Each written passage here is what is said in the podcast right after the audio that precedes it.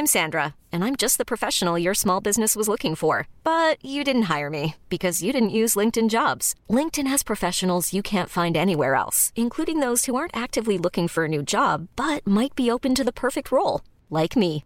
In a given month, over 70% of LinkedIn users don't visit other leading job sites. So if you're not looking on LinkedIn, you'll miss out on great candidates like Sandra. Start hiring professionals like a professional. Post your free job on linkedin.com/achieve today.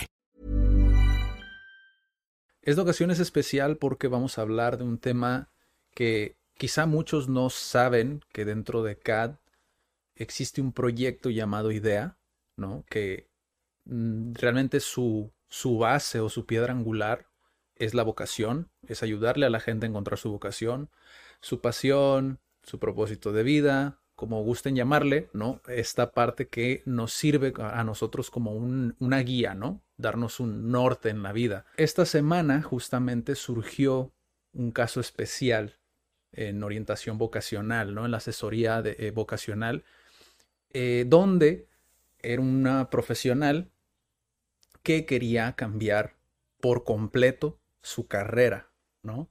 A lo que quería dedicarse, ya no estaba cómoda con lo que hacía y nos lleva al tema de hoy, ¿no? ¿Cómo encontrar mi vocación? ¿Cómo puedo empezar a, a buscar mis propios intereses? Que era una de las cosas que Daniela me comentaba. ¿Cómo puedo iniciar yo a cuestionarme qué es lo que realmente me gusta? Recuerden que casi al final el dato curioso, que en esta ocasión también Daniela no me contó absolutamente nada del dato curioso, entonces yo también quiero saber cuál es el dato curioso de esta semana.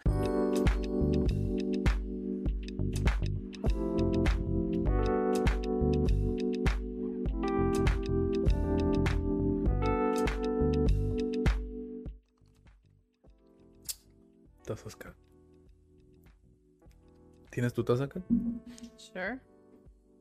Mira, aquí estoy poniendo en el micrófono. Acabo de reventar oídos. Ok. Hola, ¿qué tal? ¿Cómo se encuentran? Bienvenidos a otro Cat Weekly. En esta ocasión, para empezar, si estamos bien acomodados esta vez. Ahora sí estoy viendo la cámara. Perfecto, todo bien. Me encuentro con Daniela Barrera. Y Adrián Guzmán al micrófono. Si nos están escuchando en Spotify, recuerden que pueden ir a YouTube y ponerle rostro a las voces, ¿no? Para iniciar, tenemos aquí una serie de preguntas que Daniela me ayudó a, formular, tomando como eh, base o como referencia esta plática que les comento que tuve con esta profesional. A Daniela ya le conté, obviamente. Y eh, tomamos eso como referencia y algunos otros casos. ¿Por qué? Porque normalmente nosotros creemos que la orientación vocacional solamente es algo que toman los jóvenes en preparatoria a los 17 años. Todos pasamos por este proceso, que no sabemos qué queremos estudiar, a qué universidad vamos a ir, eh, cuál carrera es la mejor. Normalmente nos vamos por la cuestión económica y eh, no necesariamente es así, ¿no? En ocasiones hay personas que en sus 20, a, a mediados de sus 20, en sus 30 e incluso en sus 40 e incluso en sus 50 se replantean el tomé la decisión correcta o surge esto otro, ¿no? Ok, ya trabajé toda mi vida, ya hice una vida laboral, una carrera completa, ahora sí, ya cumplí con esa expectativa de quién, normalmente de la sociedad, ahora sí quiero dedicarme a lo que me apasiona, a lo que me gusta. Fíjate, ahorita justo que estabas diciendo eso, yo no he terminado la serie, pero empecé a ver una serie coreana, Donde pues sí, la premisa es que es un señor retirado, o sea, ya tiene 70, 80 años, no, no sé exactamente a qué edad se retiran este, los, de, los de Corea. Entonces, él toda su vida quiso bailar ballet. Ok. Entonces la serie empieza donde él se retira, o sea, está casado, tiene hijos y todo, y se retira del trabajo que tenía y decide bailar ballet. O sea, su papá siempre le decía como, no, este, cuando estaba muy pequeño siempre le llamó el ballet. No, pues, este, eso no es para ti, no es para hombres, o sea, ese tipo de cosas. Entonces, no he terminado la serie, pero si quieren empezarla, pues empiecenla. A mí se me ¿Sabes hace muy se interesante. No, pero está en Netflix. Bueno, igual, de, de K-drama. igual después a lo mejor y ves el, el nombre y les ponemos por aquí la imagen. Sí, ¿no? sí, sí. Interesante. No solamente nosotros abordamos este tema, ¿no? Y quizá la primera referencia que vamos a hablar es justamente, y ya lo hemos hablado en muchísimos otros Cat, Weeklies, Ken Robinson lo habla mucho, ¿no? Como esta parte de encontrar tu elemento, él se refiere al elemento y es que esa es una de las primeras cosas que, que queremos contarles hoy, ¿no? Lo van a encontrar de muchas maneras, muchos colores, muchos sabores, eh, ¿no? En muchos canales, incluso también muchas plataformas donde pueden estudiar un poco más a profundidad todo esto. Pero así como Ken Robinson le llama encontrar tu elemento, eh, muchos otros eh, expertos lo llaman encontrar pues tu pasión. Sí. Lo pueden decir de muchas formas, pero creo que a veces los que hablamos de esto, porque pues ya nos pusimos en ese plano de ser de las personas que hablan de eso, creo que las que no lo hacen ven eso como muy romántico. Sí. Porque, o sea, cuando hablamos del elemento es algo que te vas a dedicar toda la vida y, y algo que te gusta hacer, o sea, que te apasiona hacer. Entonces, como es algo que tanto te gusta, bueno, a nosotros nos pasa que, o sea, romantizamos mucho lo que hacemos y creo que cuando a veces tocamos eso como de, ay, hacer algo que te apasiona o que nos, a veces nos tachan de workaholic, que es como, pues, eh, sí y no, porque, o sea, ¿por qué no vas a hacer algo que te gusta? Entonces muchas personas que no son conscientes de eso creo que no lo ven con la importancia de que de verdad lo vas a hacer toda la vida. Entonces es mejor tomarte tiempo de, de intentar elegir algo que realmente te va a dejar, te va a hacer feliz. Porque sí se ve como... Siento yo que lo ven, que es como, no, es que el trabajo es algo formal, eh, lo tienes que separar de tu vida personal y, y como que ya el término de ser profesional ya casi casi te vuelve como una persona fría y no se relaciona con hacer algo que te apasiona. Puedes hacer algo que te apasione profesionalmente, que es un término que me dijiste como profesionarlo, ¿no? Es como, eh, es que a mí me gusta cocinar, ¿no? Ahorita sí hay carreras así, ¿no? Pero antes, ah, es que te gusta cocinar, ¿cómo vas a hacer eso de, una carrera o de una vida? ¿Cómo vas a hacer eso, ¿no? Que puedas profesionalizar Tal vez hoy eso no existe, tal vez no hay una carrera, pero si es algo que te gusta, de alguna manera podrías profesionalizarlo y que no lo dejen como tan... Es que es un hobby, es un hobby y no, pues no puede pasar de ahí, necesito encontrar un trabajo bien. Sí, de hecho, de hecho el, el hecho de, de tú ser a lo mejor un pionero te va a conllevar, obviamente, más desafío pero si es algo que realmente te gusta, lo más seguro es que al otro lado de, en Japón o en algún otro país ya haya alguien haciéndolo. La cuestión es, hoy más que nunca, es más simple, no fácil, sino más simple el conectar con esas personas, ¿no?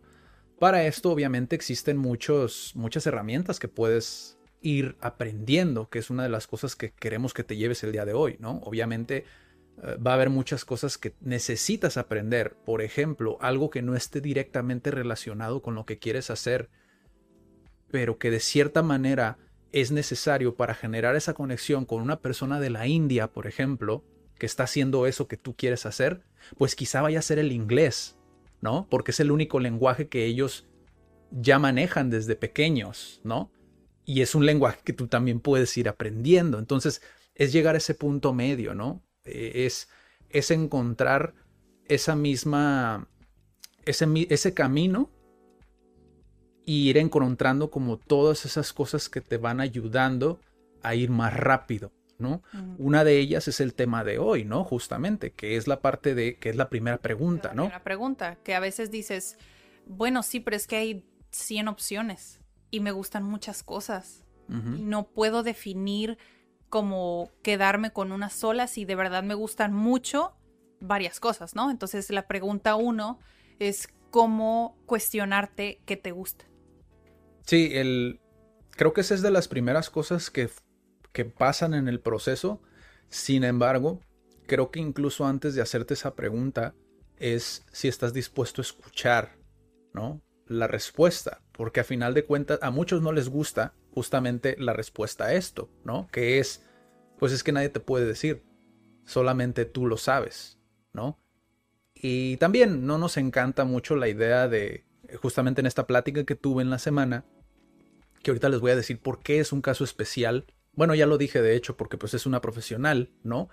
Muchos tenemos la concepción de que una persona ya preparada, pues obviamente sabe lo que está haciendo, ¿no? Es como este, eh, nosotros creemos que las personas saben lo que hacen todo el tiempo simplemente porque estudiaron una carrera y no necesariamente es así, todos necesitamos. Más de 30 años. Ajá, o porque tienen más de 30 años y no necesariamente es así. Hay personas que hacen las cosas porque así fue como se les educó, ¿no? Y muchas cosas que hacen lo hacen en automático, es como ellos les enseñaron, pero no quiere decir que es la manera correcta, o no quiere decir que es la manera más optimizada, o me explico, o o no quiere decir que es la única manera de hacer las cosas.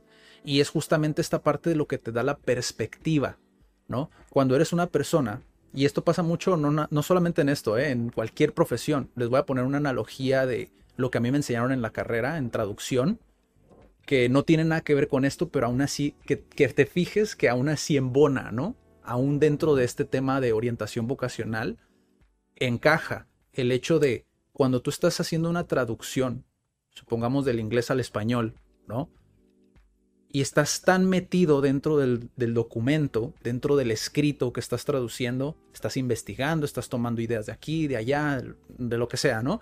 Terminas tu traducción pero solamente te quedas con esa perspectiva. En traducción existe algo que se le llama proofread, ¿no? Que es revisión, básicamente, ¿no? Que lo tiene que leer otra persona. Forzosamente es parte del proceso, o bueno, se recomienda encarecidamente que así se haga. ¿Por qué? Porque tú te contaminas de esa traducción, te contaminas de tu perspectiva y en ocasiones no ves cosas tan sencillas como una coma, como un punto, como una palabra a lo mejor mal puesta porque no tiene sentido en la redacción, lo que sea. Pero son cosas tan mínimas que a veces no lo ves. Entonces necesitas otros ojos, otro par de ojos frescos que no estén contaminados de ese tema, ¿no? Pasa exactamente lo mismo con la orientación vocacional. Y si tú todavía no sabes cuáles son tus intereses, Solamente queda investigar, explorar y preguntar, que es una de las cosas más desafiantes que te puedes topar. ¿Por qué? Porque eh, nosotros lo hemos visto aquí en CAD, no hemos visto en IDEA. Muchas veces las personas, eh, y esto es en general, eh, no es algo nada más de los 17 años o 15 años o 20 o 30.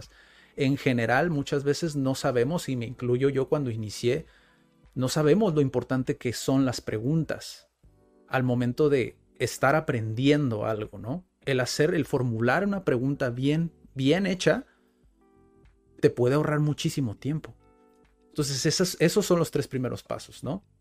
Oh my God, está bien intenso. Porque sí, justo estaba en clase ayer o antier y la persona no entendió lo que yo quería decir. Me dijo, porque no era su idioma, el español no era su idioma nativo, ¿no? Eh, entonces me dijo, ¿cómo? ¿Me puedes repetir la pregunta? Y yo, pero es que mm, ni siquiera sé yo qué estoy preguntando. Entonces, a veces pasa eso. Como tienes que tener claro como qué quieres saber para poder plantear la, la palabra, la pregunta. Sí. porque por ejemplo, en el caso, vuelvo a esta, esta conversación que tuve en la semana, ¿no? Que les digo, o sea, yo lo he visto, recuerdo una conferencia que dimos en una, en una que era primaria secundaria, ¿no?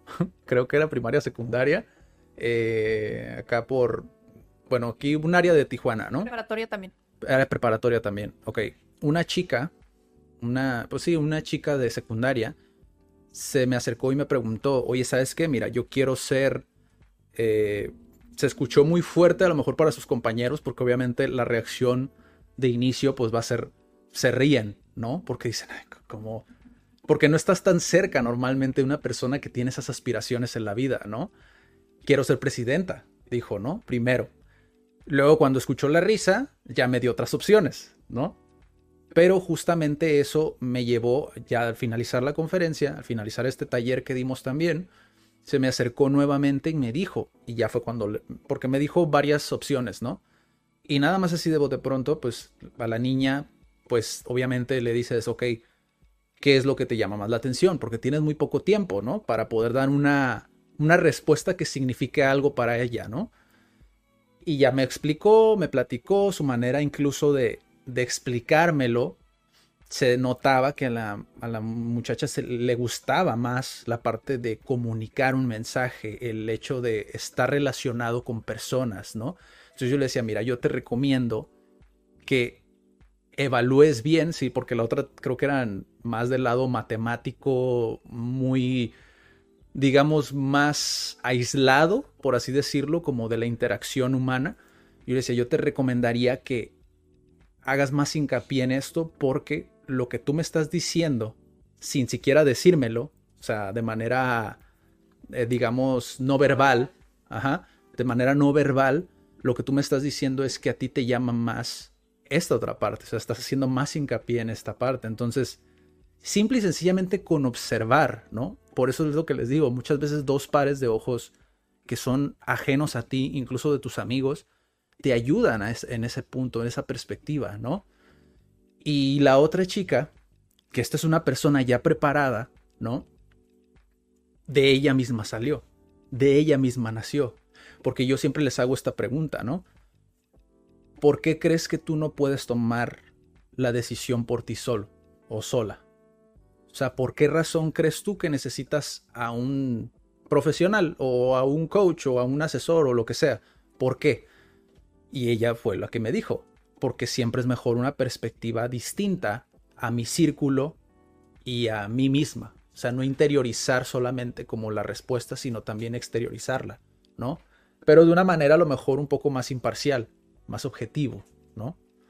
Entonces eso también creo que es importante al momento de, de siquiera plantearte la pregunta de qué me gusta hacer, ¿no? Todo pues Siempre está la idea de, no, pues tráete una hojita y anota todas las cosas que se te ocurran, un brainstorming, que también lo puedes hacer, pero a mí sí me pasó cuando yo inicié a ir a terapia. Este, yo me acuerdo que mi psicóloga me dijo, es que eres una persona súper fuerte. Cuando yo todos mis 18 años nunca había tenido esa perspectiva de mí. Nunca. Yo siempre había pensado que era como muy sensible, que yo no era fuerte, ¿sabes? y ya llega otra persona y te dice, mira, es que yo he observado esto y esto y esto en ti, dices como, bueno, pues tal vez sí, tal vez sí es así. Y explorar y tomar esa, pues sí, lo que dices, ¿no? Estar dispuesto a escuchar eso de alguien más. Tú también lo has vivido, o sea, lo has visto en, en CAD, o sea, dentro de, de lo que son idiomas, dentro de lo que es ser un, un parent coach también pues tú lo has vivido, o sea, lo has visto en lo importante que es el hecho de lo que me mencionabas antes de empezar a grabar, como el autoconocimiento, ¿no? O sea, esa parte tan importante que forma parte de siquiera pensar en mi vocación, ¿no? O sea, van ligados, o sea, van súper con pegamento, ¿no? Y a veces creo que pasa, se relaciona con otros episodios como lo de las expectativas, ¿no? que empiezan a, brotar ideas de tu mente que piensas que son tuyas, pero en realidad no son tuyas. A mí me pasó cuando elegí mi carrera, que elegí algo que ni al caso porque había escuchado a alguien más. Entonces, ya a fin de cuentas, ya que pasan 10 años, ahora sí te das cuenta como, bueno, tal vez hubiera sido la, la decisión correcta lo que yo internamente pensaba y sentía. hacerle caso como a esa cosquillita que nada más tú sabes, pues, si es indicado para eso. Y es que fíjate, eh, ahorita mencionaste esta cosquillita, ¿no? La curiosidad. Dentro de toda esta plática, obviamente, vas haciendo preguntas, vas jalando el hilo, vas, vas viendo qué realmente es lo que la persona necesita y si realmente necesita esta parte, ¿no? Porque también hay personas que son súper buenas o muy autoconscientes en ese sentido, que, que simplemente hace falta, como le decía yo a ella, una vuelta de tuerca, ¿no? Como algo o, esa aprobación o esa confirmación de esa idea que ellos tienen para ellos tomar acción en base a su propia estrategia, ¿no? Y ella mencionaba esta parte que a los 17, bueno, cuando hacen estas pláticas, ¿no? En las preparatorias, que por lo menos yo nunca tuve ninguna, eh, estas pláticas en las preparatorias donde van las, las universidades y pues de cierta manera te presentan las carreras que ellos tienen, y tú ya tomas la decisión, ¿no? En el peor momento de tu vida tomas la, la decisión más importante de tu vida, ¿no? Bueno, peor momento de tu vida si obviamente no, digo, no cultivaste, ¿no? Como esta, esta curiosidad o estas ganas o estos intereses, ¿no? Por estudiar una carrera o, o a lo mejor no una carrera, sino algún diplomado, lo que sea, ¿no? Y ella mencionaba que no quería vivir el resto de su vida, a los 27 años que ella tiene, no quería vivir el resto de su vida con una decisión que tomó a los 17 años, ¿no? Entonces, en el caso de ella fue también parte de la curiosidad la que lo movió. Si realmente tomé la decisión correcta o si existe alguna otra posibilidad para mí. El no sentirse que, perdí, que, te perdiste de algo, ¿no? En la vida. Y eso se vale, es válido también. O sea, tomar asesoría vocacional o orientación vocacional o, bueno, ahorita vamos a hablar de eso, ¿no? O como lo hayas encontrado tú, como lo conozcas, se vale tomarlo si tienes esa curiosidad por saber si existe algo más que a lo mejor tú no estás viendo, tus ojos no están percibiendo. Hay mucha información allá afuera, ¿no? Ahora que estás diciendo todo eso, no sé realmente si, si saltarme las preguntas, porque tocaste lo de, mencionaste varias veces lo de la edad, y es una de las preguntas. O sea, ¿qué edad es ideal o mejor este, encontrar la vocación? En mi experiencia, y, digo por qué mi experiencia, ¿no? Porque no he, tenido la oportunidad, la gran oportunidad de poder colaborar con personas mucho más grandes que yo, ¿no? Desde que empecé a emprender, he conocido a personas 40, 50, 60 años dentro de los negocios, ¿no? Y gracias a la experiencia de ellos, he aprendido tú lo sabes, en un principio nosotros teníamos pensado ir a las preparatorias como las universidades y abordar esos huecos que las universidades quizá por la cuestión de que son muy grandes, ¿no? O porque son grupos muy, muy grandes, quizá no podían abordar esas problemáticas, ¿no? Como lo es la canalización, que a lo mejor ahorita podemos platicar de eso, ¿no? Pero conforme aprendí esto de estas personas a través de su experiencia, a través de vivencias incluso de que ellos mismos no estaban haciendo lo que a ellos, ellos les interesaba siquiera, ¿no? Eh, me di cuenta que no es algo exclusivo de chicos de 17 o incluso de 20 años, ni de 30 incluso, ¿no? Sino personas que, como me tocaba a mí conocer, personas que toda su vida estuvieron en corporativo, ¿no? y que no pudieron escalar ya más, llegaron al tope, se retiraron y hasta que se retiraron decidieron, ahora sí, voy a hacer lo que a mí me apasiona. Lo que mencionaba, ¿no? Porque ya cumplí esas expectativas. Y no necesariamente tiene que ser así. Pasa algo muy similar con el emprendimiento. Lo mencionaba yo antes en uno de, eh, hablemos de negocios, ¿no? De CAT también, que lo tienen que ir a ver también.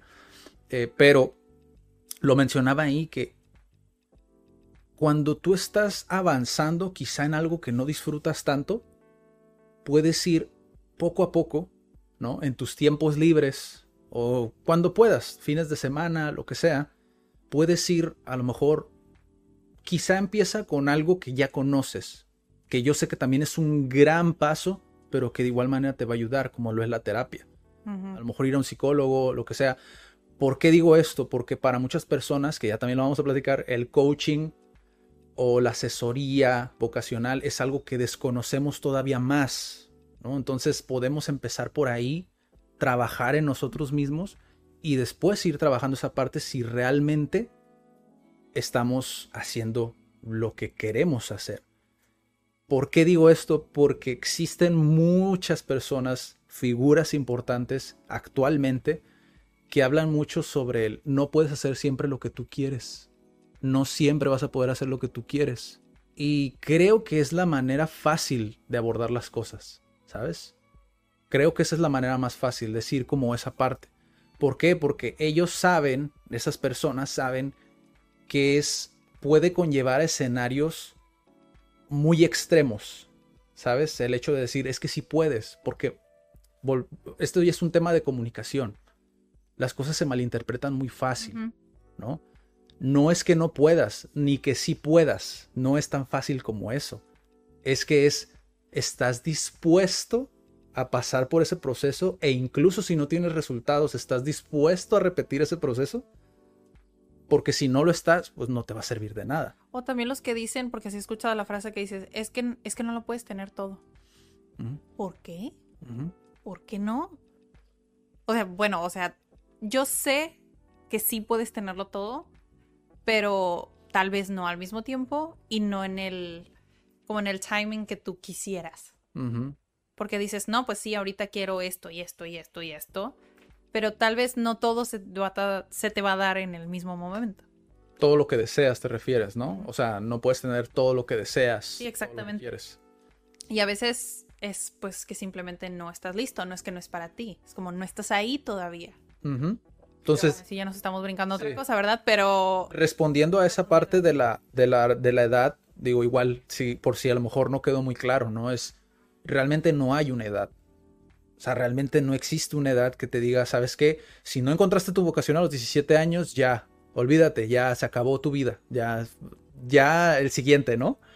Sí, no funciona. Lo ideal sería obvio, siempre voy a promocionar el buen parenting, pero a mí, para mí lo ideal sería que, o sea, desde chiquitos supieran eh, guiarlos, nosotros guiar a, nuestros hijos. O si eres un niño, adolescente, o sea, que tengas la fortaleza suficiente para decirle, mamá, papá, ¿sabes qué? Defender esto es lo que quiero, apóyame. Y al revés, ¿no? O sea, como papás intentar eh, con nuestros hijos guiarlos en está bien como eres, está bien si te gusta esto, está bien si quieres explorar esto, irlos cultivando en el aspecto de, oye, eres así y eres así y eres así, de tal forma que cuando crece, tal vez tenga unos 12 años, 13 años, 15 años, pueda tomar esa decisión. En el aspecto ideal para mí es que se preparen, que se eduquen desde lo antes que se pueda, para que si es que llega a la edad de 17, tenga todo lo, todas las armas, todas las herramientas para poder tomar una decisión. Pero si no, no pasa nada. Igual, si ya están viendo este video, ya son conscientes, lo siento. no hay edad en realidad. Sí, la, la, por ejemplo, aquí existe la postura, por ejemplo, de Daniela. Obviamente, eso sería el ideal, ¿no? En un escenario ideal en el cual, pues sí, es preventivo. ¿no? Pero sé, porque lo, hemos vivido aquí en CAD, ¿no? Que en la mayoría de los casos, por lo menos en nuestra generación, es algo correctivo, ¿no? A final de cuentas, ¿por qué? Porque ya estamos en el juego, ya estamos en el proceso. Ya tomamos la decisión. Ya tomamos la decisión. Y como es un proceso tan íntimo, no es algo que pueda surgir de, bueno, ahorita por ejemplo, a lo mejor esto que decimos te puede causar curiosidad y esa es una manera en la cual puedes empezar, o sea, seguir esa curiosidad, ¿no? Pero si tú no sigues esa curiosidad, no va a suceder absolutamente nada. En una de las recomendaciones que, que dimos, si es que la vieron, mencionábamos a Jürgen, el bye bye mente mediocre, ¿no? Que el bye bye mente mediocre, muchos podrían decir, ah, sí, pero eso es para tener una mentalidad de riqueza. No, o sea, te sirve incluso para esto, para encontrar tu vocación. ¿Por qué? Porque él mencionaba una cosa súper importante, el tiempo que decides invertir en ti, el tiempo que decides invertir a lo mejor en cuestionarte el día de mañana qué va a pasar si no tomo acción ahora, ¿no? Que es una de las motivantes, por ejemplo, que también son de las primeras cosas que yo pregunto. ¿Por qué hoy? ¿Por qué no mañana? ¿O por qué no después? ¿Por qué hoy decides empezar este proceso? ¿Por qué digo esto? Porque muchos buscan, como dicen los estadounidenses, el quick fix, lo rápido. El shortcut. El shortcut, el, atajo, ¿no? Lo, lo, lo, que sea rápido, el efecto maruchan, ya lo he mencionado también en otras. No sabía cómo traducirlo. ya lo he mencionado en otros videos también, el efecto maruchan, esto que queremos todo que pase en rápido, en tres minutos, que esté listo.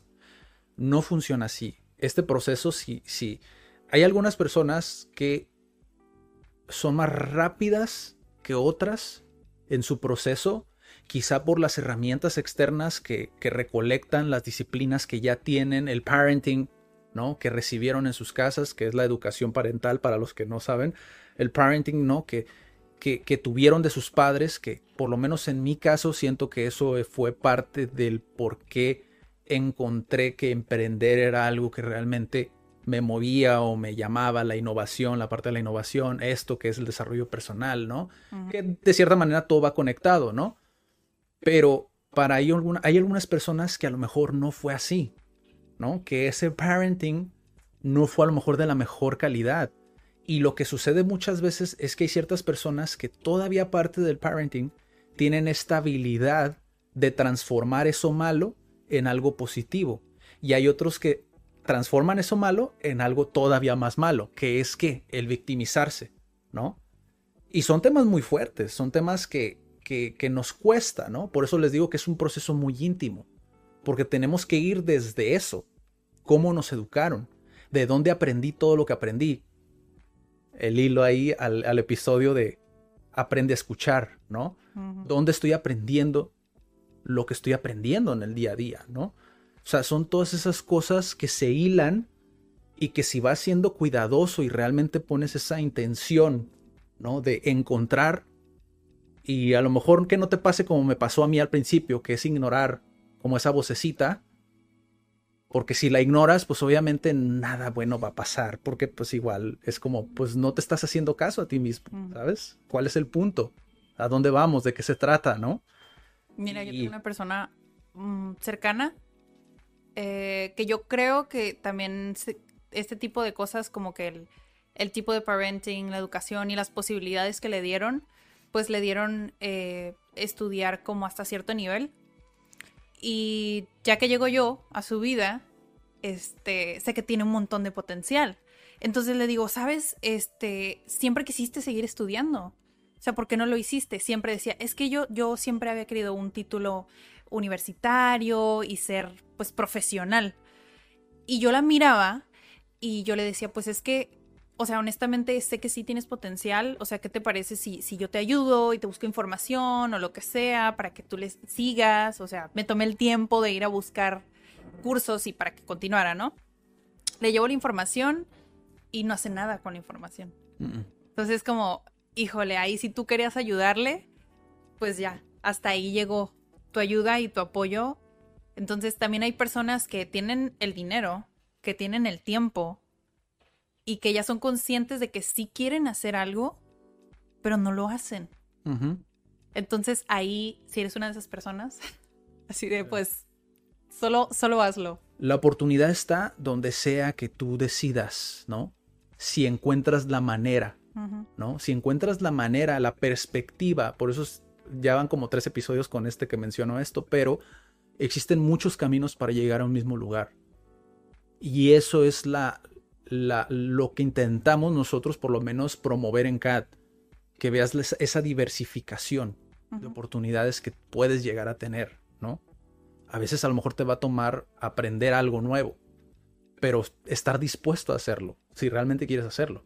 Si a lo mejor es algo pasajero y tú lo sientes, porque uno lo siente cuando es algo pasajero, pues ni para qué, ¿no? O disfrútalo mientras dura, ¿no? Pero normalmente sí sabes cuando es algo, algo que, que está ahí, ¿no? Solamente necesitas a lo mejor eso que les menciono, ese otro par de ojos o herramientas, buscar más herramientas, aprender a investigar y aprender. Eso, nos lleva a la siguiente pregunta, que es, ¿quién puede orientarme elegir carrera o profesión? Fíjate que esa pregunta yo la puse porque creo que existe mucha, no solamente desinformación, sino también existe un estigma con una de las personas o uno de los perfiles que puede ayudar normalmente y que si eres cuidadoso, ¿no? Porque también eso es importante, si eres cuidadoso y eliges bien, esa persona o ese perfil o ese profesional puede ayudarte mucho. Y no solamente quedarte con el estigma. ¿De quién hablo? Del coach, ¿no? Incluso dentro de la plática esta que tuve en la semana con, esta, con la chica, ¿no? Que les comento, eh, ella me comentaba que, que al escuchar coach o coaching, ella como que intentaba sacarle la vuelta, porque son, fíjate, ella lo asociaba con estas personas que se dedican a dar conferencias y que tienen un alto nivel de energía, ¿no? Que todo el tiempo, como tipo Tony Robbins, ¿no? Luego, luego pensé en Tony Robbins, ¿no? Porque ella decía, es que siento que no es para mí. Obviamente, si tú lo ves, incluso Tony Robbins lo ha dicho en pláticas, si, si tú ves desde fuera, desde un video, si no saben quién es Tony Robbins, les voy a poner un fragmento aquí para que lo vayan a ver y para que me digan si sí o no en los comentarios, si también se sintieron incómodos, ¿no? Con esta dinámica que él hace. And he look at somebody point and go, I own you. No, I own you. No, I own you. I count of three. Let's clap together on three. Go crazy. One, one, two, three,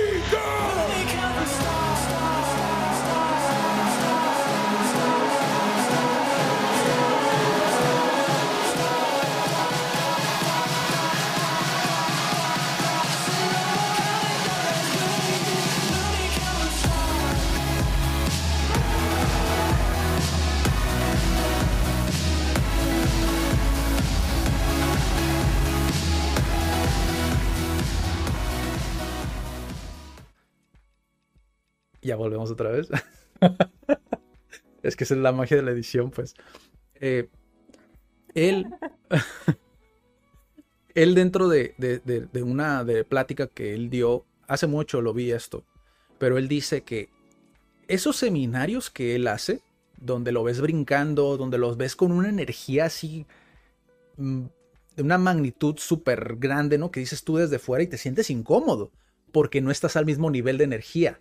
Si tú estuvieras al mismo nivel de energía que él, no lo verías tan raro. Pasa en los conciertos, ¿no? Que tú ves a la gente cantando y que tú después ves esa grabación tuya cantando y brincando y dices, ay, qué mal me veía, ¿no? Pero porque no estás a ese mismo nivel de energía que estabas en ese momento, ¿no? Él dice eso, o sea, esos seminarios duran a veces tres, cuatro o a veces es todo el día. Uh -huh. O sea, están todo el día y no es como que empiezan así de repente, o sea, van llevándolo poco a poco, que tu energía vaya subiendo, vaya subiendo para que llegues a ese punto en el cual explotes. O sea, y te llenes de energía, etcétera, etcétera, etcétera, ¿no? Entonces, ella me decía eso, eso no es para mí. Y su, ella lo asociaba con ese tipo de dinámicas, ¿no? O ese tipo a lo mejor de conferencistas, ¿no? Y el coaching no es eso. De hecho, hay una plática que yo tuve con, con Rubén de Kaiser Group, ¿no? que lo tuvimos en idea, que fue la última entrevista que hicimos, y él mencionaba qué es el coaching, qué es ser coach. O sea, desde una perspectiva de una persona que nunca fue coach, sino hasta ya más adelante, más centrado en su vida, porque entendió realmente qué era el coaching. O sea, él toda su vida fue ventas, atención al cliente, negocios, liderazgo, bla, bla, bla, bla, bla, bla, luego desarrollo personal y después ser coaching. Es una persona ya madura en su carrera, decidió hacer este giro hacia el coaching porque vio que podía aportar a la gente, ¿no? Y creo que el coaching muchas veces se malinterpreta. Como yo lo explico normalmente siempre es, es muy similar, sin embargo son totalmente distintos a la psicología. No son lo mismo son muy distintos, ¿no? Muy, muy distintos, ¿no? Para que no se confundan. Sin embargo, tienen una cosa en común, que es acompañar. O sea, es el acompañamiento, ¿no? Yo creo que lo ideal, bueno, para mí sería que sí te, te apoyaras como de un psicoterapeuta, uh -huh. porque nunca sabes, o sea, es un trabajo de introspección que, que, se va a conectar pues con, con un montón de cosas, ¿no? Eh, cómo, cómo, te educaste, qué hábitos tienes, o sea, se va a meter con tu persona, entonces creo que si no estás preparado, está bien como que te apoyes de, de alguien, porque pues nunca sabes qué, qué, vayas a encontrar o de qué vayas a ser consciente. Uh -huh. Porque muchos dicen que sí pasa, ¿no? Como, ah, pues es que yo estudié medicina. Ay, qué padre, ¿no? ¿Y qué hacen tus papás? No, pues también son doctores como que y ahí ya no sé si tomaste la decisión porque porque pues tus papás son doctores o porque si realmente lo querías hacer, uh -huh. ¿sabes? Sí. Entonces, yo pienso que lo ideal sí sería como que intentes complementarlo. Bueno, si es que no te quieres apoyar así directamente de una sola persona, sí. pues que sí seas consciente de que va a ser un proceso interno en el que pues te van a cuestionar hasta lo que no eres bueno. Y está bien y se vale, porque a mí me pasó cuando tenía, no sé, como 15 años. Yo decía, ah, es que me gusta este, la astronomía.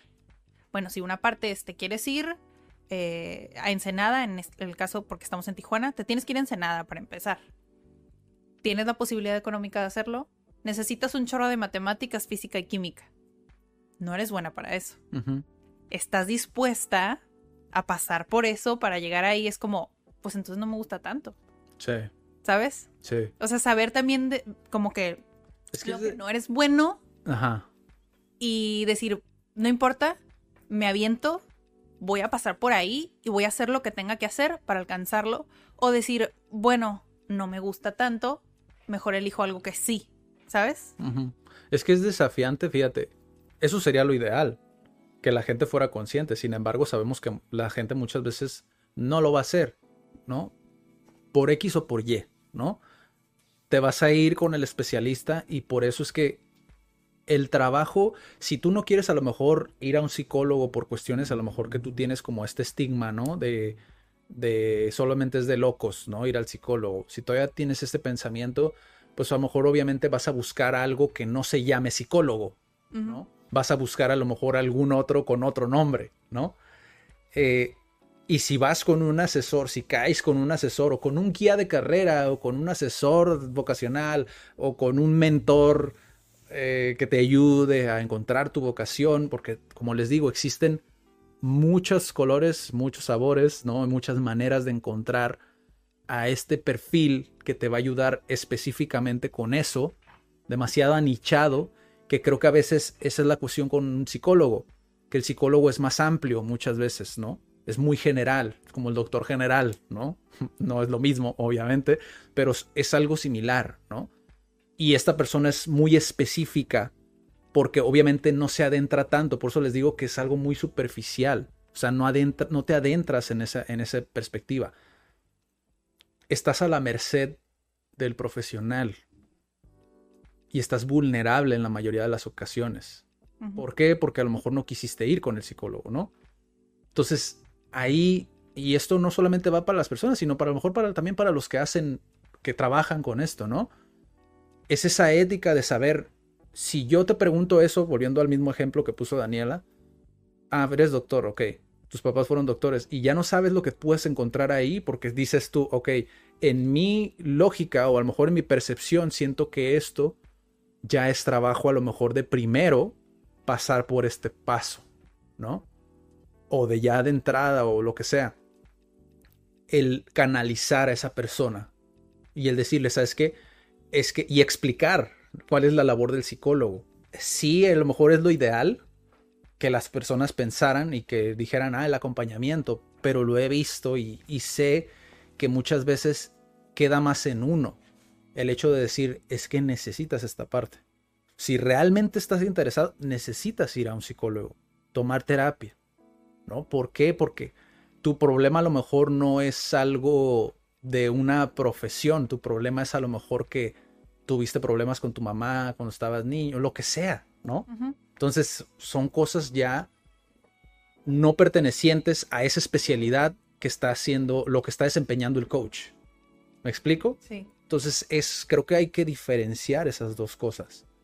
Que sí podemos crear conciencia sobre esa necesidad, pero no lo podemos ejecutar, no lo podemos llevar a cabo, no tenemos esas competencias, ¿no? Además del término eh, coach vocacional, ¿qué otros como términos o palabras crees que podrían buscarlo? Porque tal vez alguien está viendo escuchando y dice, bueno, yo me decidí que si quiero a alguien que me acompañe, que me guíe, que me oriente, pero ¿cómo lo busco? Creo que sí lo mencioné, o sea, como algunos lo buscan como mentoría, ¿no? Algunos lo buscan como asesor vocacional, algunos incluso lo he visto como guías de carrera, en inglés career coach, ¿no? Mm, O incluso también, como como te decía, esta, esta chica, y es lo que a mí me llama mucho la atención, ¿no? Porque tenemos este estigma en la cultura de que un profesional sabe muchísimo de todo, ¿no? Cuando es como, pues no, si estudiaste mercadotecnia, pues vas a saber más de mercadotecnia, obviamente. O sea, si tienes una cultura general, pero estás especializado en algo por algo, Sí, sí, ¿no? sí. Y ella decía como que lo buscó como como ella eh, trabaja con muchos agentes, agentes de esto, de esto, del otro, ella lo buscó como agente vocacional. Sí, si eres una persona... escuchado. Ajá. O sea, si eres una persona a lo mejor que no estás seguro de cómo buscarlo, pues puedes buscarlo incluso como agente vocacional, pero pues no te va a salir el resultado que estás esperando, ¿no? O sea, lo ideal a lo mejor es eso, el coach vocacional. Incluso muchas personas lo pueden llegar a buscar así, sin embargo, no es específico de esa área de tu vida, como el life coach, el coach de vida. Sin embargo, creo que ese pasa lo mismo, es muy amplio.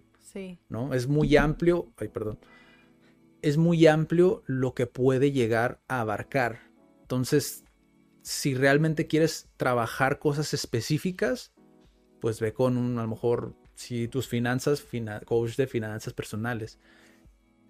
Es muy desafiante el poder recomendarte como a quién vayas específicamente, porque como son tantas opciones las que existen, la única manera en la que tú puedes filtrar de cierta manera es ver si existe contenido de ese profesional. ¿no? en redes sociales o en su página web. Si tienen una página web también es un buen indicativo. Si tiene a lo mejor ya una trayectoria, por ejemplo, si tú ves que su perfil fue creado hace dos meses, tres meses o incluso un año, pues a lo mejor decir, "Mm, no sé, ¿no? Plantearte como el no sé, a lo mejor no, a lo mejor no, no tiene tanta experiencia, ¿no? Quedan dos Ok. eh, que me gustaría primero la de si puedes hacerlo solo. Creo que de cierta manera, de manera implícita, creo que lo respondí, Ajá. pero igual, por si a lo mejor no quedó muy claro, ¿no?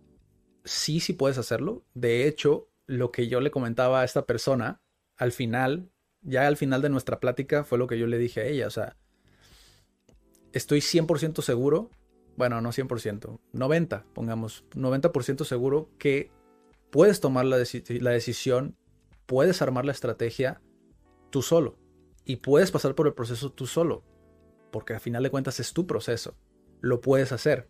Pero pasa lo mismo, fíjate, utilizando como analogía el emprender un negocio, ¿no? ¿Puedes hacerlo tú solo? Sí, sí puedes hacerlo tú solo.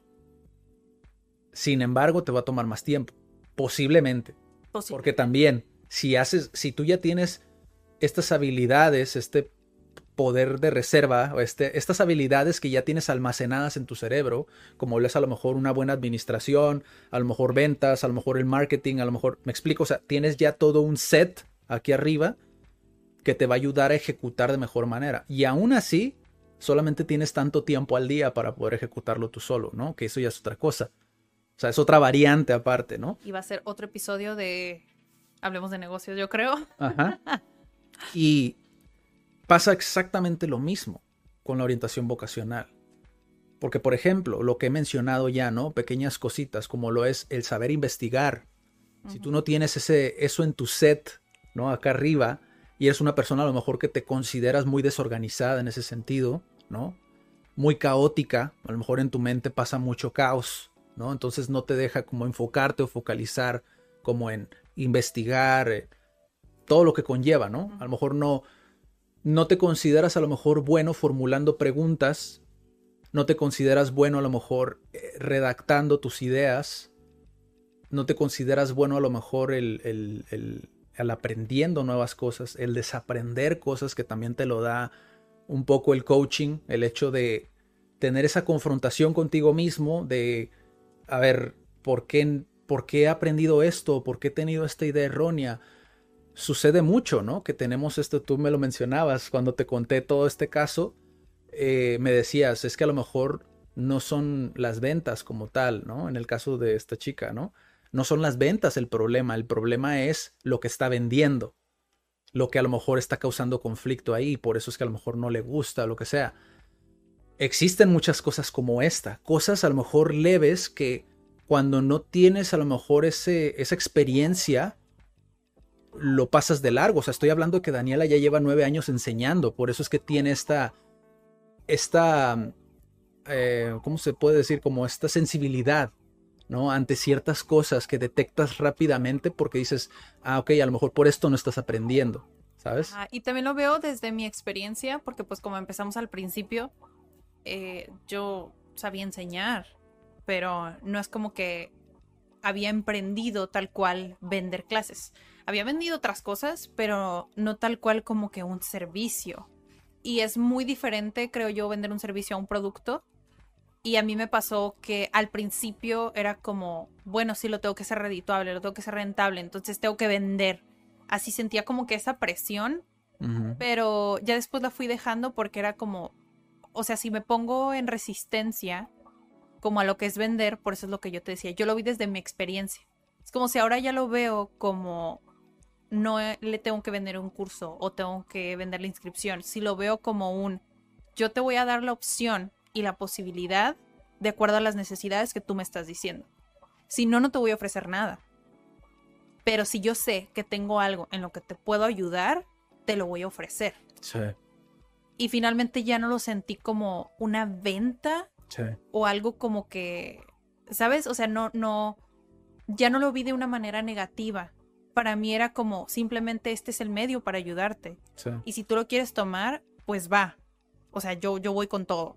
Pero si no es lo que buscas, si yo sé que lo que tengo no es lo que necesitas, no te lo voy a ofrecer. Exacto. Y eso también, de cierta manera, es como una... No una venta, pero siento que al final de cuentas agradecen pues atención al cliente, ¿no? Pero agradecen como que los orientes en, yo te digo, bueno, es que, ¿qué necesitas? No, pues es que ocupo una certificación, bla, bla, bla. Bueno, sí te puedo ayudar, pero necesitas pasar por esto y no creo que sea la opción. creo que esta es la opción. Sí. Y hay algunos que sí se quedan, otros que no se quedan, pero creo que finalmente eso es como que una buena venta. Simplemente le das lo que necesita. Y eso justamente, fíjate, ese es, otra ese es otro escenario en el cual quedas a la merced o vulnerable ante el profesional, porque eso ya depende del profesional, ¿no? El hecho de no dar esas garantías o no prometer de más. Cuando hablas de orientación vocacional, y esto es para, o para guía de carrera o lo que tú quieras, ¿no? Para lo que sea que encuentres, si a ti te garantizan algún resultado de que vas a conseguir trabajo, de que vas a encontrar tu vocación sí o sí con ellos, da la vuelta y busca otra opción.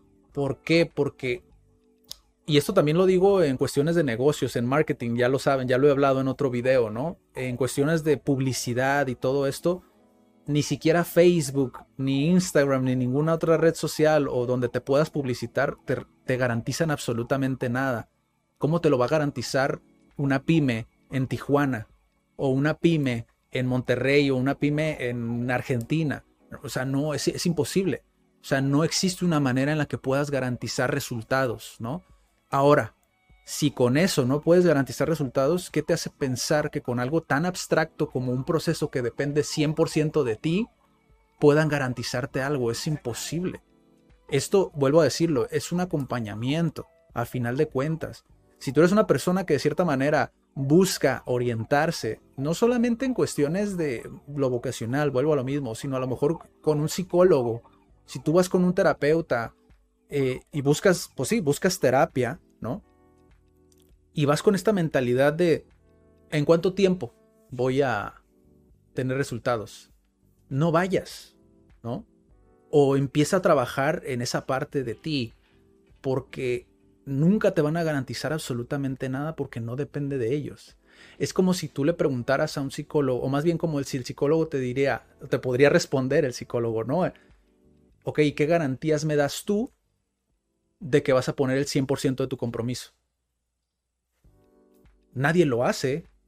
O sea, ningún psicólogo te pregunta eso. ¿Por qué? Porque sabe que es imposible. De que tenga garantías él de, de que vas a poner el 100% de tu compromiso. A veces pasan cosas. Tampoco digo que se culpe al, al, paciente de decir, ay, pues es que son muy responsables. No. Simple y sencillamente pasan cosas. Pero así como es de, un, de acá para allá, de allá para acá también tiene que ser exactamente igual. O sea, es, un compromiso de ambos, a final de cuentas, ¿no? Del profesional y del, de la persona, ¿no? Y por eso es que creo yo que, que, tenemos que empezar a, a, ver más como esa parte de que sí, es posible que tú lo hagas solo, pero de que te va a ayudar a retroalimentar, a, a rebotar esa idea, a poner ese espejo, ¿no? A lo mejor enfrente de ti, te va a ayudar. O sea, te va a ayudar de alguna manera. Siempre y cuando, obviamente, es que uno se da cuenta, o sea, simplemente desde el lenguaje, ¿no? A lo mejor del profesionista, si tú ves que es como mucha promesa y, lo que sea, o sea, eh, eh, hay, que poner, hay que ponerse atentos, ¿no? Con ese tipo de cosas. Por eso siempre lo digo en todos los videos, la comunicación es clave. Aprender ese tipo de cosas de en cómo nos comunicamos y cómo se comunican con nosotros es súper importante. Sí, de hecho sí. No sé, supongo que sí. Durante todas las cosas que hemos dicho, respondimos la última pregunta. Eh, que es cómo asegurarme de, de que tome la decisión correcta. No puedes, realmente no puedes saberlo. No puedes saber si la decisión que tomaste hoy va a ser la correcta dentro de 5 o 10 años. Lo que sí puedes estar 100% seguro es que vas a estar mejor preparado. Si realmente pones como el empeño, ¿no? Si realmente pones esas ganas y ese compromiso y eres responsable con eso, vas a estar mejor preparado. Por eso es que es tan importante el desarrollo personal, la autoayuda, ya lo hemos dicho, ¿no? O sea, por eso es que es súper, súper importante que empecemos a tomarle más importancia al, al autoconocimiento, ¿no? Porque si tú encontraste algo que te llena hoy y dentro de cinco años deja de hacerlo, tú ya sabes cómo funciona ese proceso. Tú ya sabes cómo volver a iniciar ese proceso. Y no te va a costar porque realmente estás interesado, realmente existe ese interés y esa educación, si así lo quieres ver, ¿no? Esa educación para, para valorar lo que es el encontrar aquello, porque ya lo viviste, encontrar aquello que te interesa. Tampoco se trata de engañarnos y decir, ay, nunca voy a cambiar de opinión. No es imposible. O sea, puede que, puede que sí, puede que no. La cuestión es esa, que el, el estar, el estar dispuesto a equivocarte y aprender y pues sí, a, a seguir adelante, ¿no? No sé tú cómo lo ves. Y de alguna manera volver a empezar. Ajá. Porque ¿Tú cómo lo ves? Volver a empezar. Mm, tal vez, tal vez sí puedes darte cuenta si tomaste la mejor decisión. Porque, bueno, no sé si algunos se sienten identificados o no. A veces es domingo y dices como, ay, mañana tengo que ir a trabajar. Cuando sientes eso, pienso yo, en mi humilde opinión, es que no tomaste la decisión correcta. Pero ¿no crees que se puede confundir? Es fácil confundirlo, por eso digo yo, es no puedes por el hecho de no lo estás llevando a cabo. O sea, tú estás hablando de tomar una decisión, pero tú ya estás hablando en el, en el escenario en el cual lo estás aplicando y en el cual ya lo estás llevando a cabo. Mm, Pero cuando tú tomas la decisión no puedes saberlo hasta que no lo... Sí, hasta que no lo pones en práctica no vas a saber. Sí, ¿no? O sea, si yo el día, el día de mañana dejo de emprender, porque a lo mejor mi pasión fue, no sé, irme de bartending, como lo fue a lo mejor eh, cuando tenía 20 años, ¿no? Que para los que no sepan, bartending, pues es, pues sí, no tiene traducción. Atender las barras de, las, de los antros, los bares. Un cantinero. Un cantinero, sí, un cantinero. No, es un poco más fancy que un cantinero. Sí, es más, ajá, es Preparar más. los tragos, bla, bla, bla. A preparar Es los una tragos. profesión más. Hazle así tantito a la cámara para, para que se enfoque otra vez. Otra vez, no, pero cúbrela. Eh, Le voy a dejar esto, todo esto, para que parezca. Listo. Si el día de hoy yo, por ejemplo, me voy de bartending, ¿no? Si me voy de cantinero fancy, ¿no?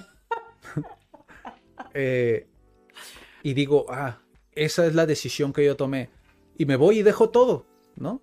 Dejo todo atrás. Tomé la decisión porque era lo que me movía en el momento. Y a lo mejor digo, esta es la decisión correcta porque me siento bien tomando esa decisión. Pero el primer día, al final del día, me quedo, no es lo que esperaba, ¿no? Aún haciendo el proceso, ¿eh? yendo con, un, con 10 bartenders, preguntarle su día, haciendo toda mi investigación, estudiando, viendo lo que tenía que aprender, aprendiéndolo y todo motivado, ¿no? Tomé la decisión. Pero el primer día no era lo que esperaba. Y a la semana vuelvo, sigo sintiendo lo mismo. Y al mes sigo sintiendo lo mismo. Y a los seis meses sigo sintiendo lo mismo. Entonces yo creí que tomé la decisión correcta, pero realmente no era la decisión correcta. ¿No? Entonces, realmente no puedes saberlo hasta que no lo pones en No, no práctica. puedes saberlo. Y, pero sí puedes estar seguro lo que dije. sí puedes estar seguro de que vas a estar mejor preparado. O sea, para cuando vuelvas a pasar por ese mismo proceso. ¿Me explico? O sea, vas a estar más listo a los detalles que a lo mejor pasaste por alto al principio. Y ya no vas a ignorar esa vocecita. Entonces, es, es todo un proceso. O sea, todo tiene su porqué, todo tiene un sentido. Pero no significa que es como no puedes hacerlo. O sea, no es que no puedas hacerlo. Ni es que puedas hacerlo. Simple y sencillamente es, ¿estás dispuesto? Esa es la, realmente la pregunta. O sea, ¿estás dispuesto a pasar por ese proceso? Y a que te digan no 10 veces, 20 veces, 30 veces. Porque si no, pues a lo mejor no es esa decisión, ¿no? A lo mejor tienes que volver a reformular. Y por eso es que es más desafiante hacerlo solo. Porque, pues sí, muchos somos muy sociales, ¿no? Incluso las personas que no son tan sociales, sí se alimentan mucho como de esa, de esa conversación, ¿no? Que puedes tener con alguien en quien confías. O alguien que te inspira confianza, porque son muy diferentes, ¿no? Entonces, prestar atención simplemente. Ha estado bien largo este episodio, ¿verdad? Muy largo, de hecho. Pero qué bueno, mira. Sabíamos que iba a ser largo. Sí. Desde que vi las preguntas dije, va a estar bien largo el episodio. Ya si lo quieren hacer solos, creo que un buen tip sería, pues inscríbete como a cursos, talleres. Sí. O sea, si puedes explorar como, dices, bueno, me gustan cinco cosas, pues inscríbete a talleres. Y creo que ahí te puedes dar cuenta un poco como de, híjole, esto no era tanto como lo que me imaginaba. Por ejemplo, en mi caso, me gusta eh, editar fotos, editar imágenes, producir videos. Ya a la hora de la editada de los videos, híjole, a mí, la verdad no.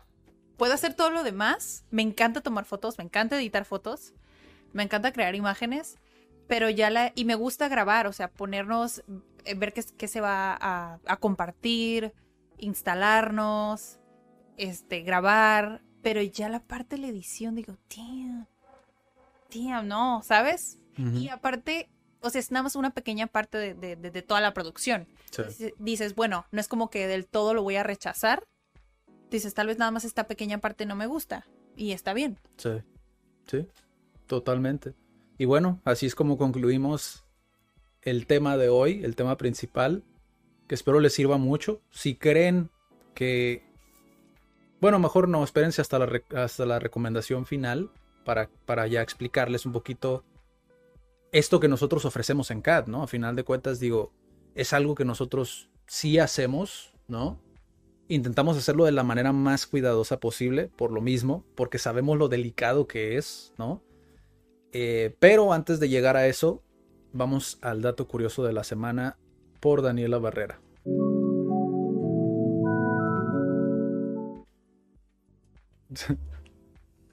ya. Bueno, miren, el dato curioso no está relacionado con el tema, pero aún así es algo que me pareció interesante, que casi todos los datos curiosos están relacionados con idiomas y con cultura. Entonces, ya les he platicado antes, creo que lo he mencionado en otros videos, que por ejemplo el idioma inglés no es igual que el que hablan en Gran Bretaña que hablan en Estados Unidos.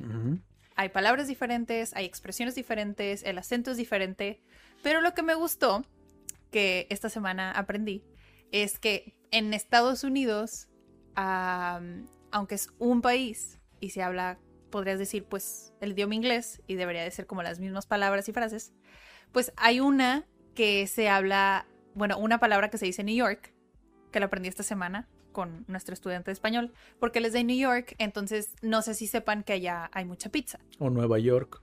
en New York, Nueva York. Este, por la influencia que tiene de Italia. Entonces hay mucha comida italiana. Bueno, serían dos datos curiosos entonces.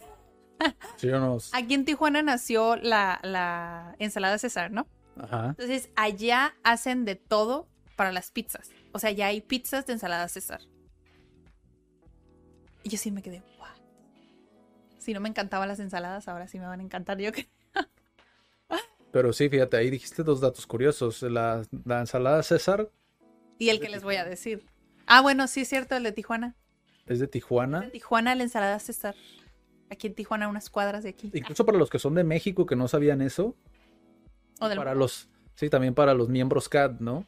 que, es, que ya vimos que muchos ven estos Cat Weeklies, entonces, eh, pues sí, que sepan que la ensalada César es justamente de aquí, de Tijuana, Sí. Sí, del Caesars, y que tienen que ir a que es el probar. centro. Sí. Acabas de hacer un spam, que ni de las tazas te habías sentado esos spam. Bueno, y el último dato curioso es que en New York o Nueva York, eh, a las pizzas completas, Ujú. a las pizzas completas les dicen, en New York les dicen pie. Pie. O sea, como pie. Pie. Pie de pie. Como pie de manzana. Como pie de manzana. Pie de queso. Pero ya dicen pie. Hey, do you have any pie? Pie para la pizza completa. Entonces, esta persona, este miembro CAT, dice, bueno, cuando me mudé a Los Ángeles, este, yo pensé que así le decían en todo el país. Y, y yo iba a ordenar este, mi pizza y le dije, um, do, you, do you sell pie? ¿Venden pie? No, no vendemos pie. Oh, ¿de verdad no venden pie? No. Ok, gracias. Porque él pensó que le decían pie a las pizzas completas en todo el país, en todo Estados Unidos. Pero no, aquí nada más pues es pizza completa. Qué interesante, ¿no? Ot- otro punto más a la importancia de la comunicación, las lagunas que existen en el Que si lenguaje. hubiera dicho pizza pie, se entiende, pero nada más dijo pie. Y el otro vendiendo pizzas dice, no, pues no vendo pies. Qué interesante. Qué interesante sobre todo que pase actualmente, ¿no? Ajá, Con tantas, con tanta información que existe, ¿no? sí. Y en Estados Unidos, en el mismo país, te la paso desde, desde no sé, si hablas Londres, eh, Los Ángeles. Son ciudades muy lejanas y muy diferentes que dices, bueno, pues puede pasar. Para los que quieren aprender inglés, fíjate ahí que sepan que existen este tipo de cositas, ¿no? Dentro del idioma que eso es a lo que llaman ser natural al momento de hablar un idioma, no tanto porque muchos se van con la pronunciación, ¿no? De inicio tú dices, ah, la pronunciación. No necesariamente, muchas veces tiene que ver también los términos que utilizas Sí. para Para poder impactar, natural. para poder impactar más como a la persona, ¿no? El- esos efectos que transmites en el idioma, ¿no? Qué interesante, ¿no? Bueno, pues aquí tenemos el, el dato curioso de la semana. Corre el outro.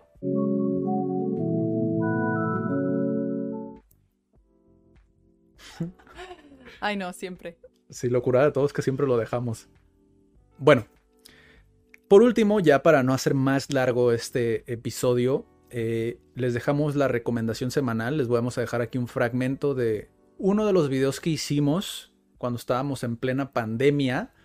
Eh, se grabó con la intención, pues, de hacer un poquito más de conciencia sobre, sobre corrientes, sobre métodos que existen, ¿no? En este caso, en el video, pues se habla sobre el Ikigai, ¿no? Pero cosas de las que te puedes ayudar, piezas de información de las que te puedes ayudar y con las que te sientas más identificado para comenzar a dar ese orden, ¿no? A tu vida. Mencionamos el Ikigai por decir una de las piezas que puedes encontrar en, en, pues sí, en el repertorio de internet, ¿no? Pero la realidad es que existen muchas maneras, ¿no? Y si tú estás realmente interesado en abordar este tema de lo que es la vocación, que sepas que si lo vas a hacer por tu cuenta, primera, primeramente necesitas medir o como lo llevan normalmente las, las escuelas, las universidades, eh, medir tus valores, número uno, después son tus intereses, después es tu personalidad, en qué trabajos a lo mejor te sientes más cómodo normalmente, ¿no? Y las aptitudes, es decir, tus habilidades. Soy bueno para escribir, soy bueno para comunicar, vender, etcétera, etcétera, etcétera, ¿no? Esos cuatro te pueden ayudar mucho, ¿no? Pero sí, la recomendación de esta semana es el video del Ikigai para que vayan a verlo. Y si les interesa más a profundidad, les dejamos la página de orientación vocacional. Quizá a lo mejor algún, algo de información les pueda servir de esta página. Y pues nos vemos en el próximo episodio. Espero que les haya servido muchísimo. Y hasta la próxima. O recuerden seguirnos también en Facebook, que es donde salen primero los Cat Weeklies. Ya es definitivo. Facebook es el primero donde salen todos los Cat Weeklies. Después pasa una semana y es cuando se sube en YouTube. Por si los están viendo a lo mejor con delay, con retraso, ¿cómo utilizamos palabras en inglés? eh? Por si los están viendo con una semana de retraso, que los están viendo en YouTube, vayan a Facebook, síganos en Facebook y pues ahí los pueden ver en cuanto salen. Nos vemos en la próxima. Hasta luego.